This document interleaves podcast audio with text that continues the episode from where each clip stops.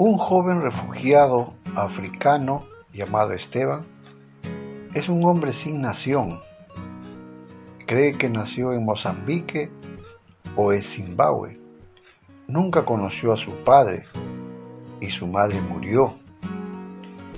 Sin identificación era incapaz de demostrar su nacionalidad, por lo que solo vagaba por las calles, sin derechos ni beneficios ciudadanos.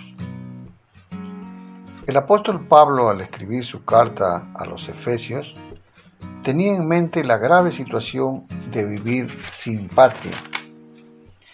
Sus lectores gentiles sabían lo que significaba vivir como extranjeros. Efesios 2.12. Solo cuando hallaron vida y esperanza en Cristo, Efesios 2.13, descubrieron lo que significaba pertenecer a la patria celestial. Hebreos 11:14. Por las enseñanzas de Jesús, supieron que tenían un Padre que los conocía y se interesaba por ellos. Mateo 6, 33.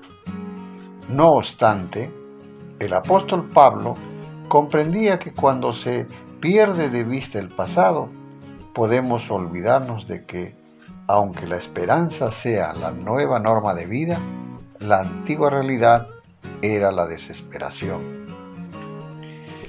Que nuestro Dios nos ayude a vivir seguros, sabiendo lo que tenemos al ser miembros de su familia por la fe en Jesucristo y entendiendo los derechos y los beneficios de poseer un hogar en Él. La esperanza es lo más importante para aquellos que han vivido sin tenerla. Que Dios lo bendiga.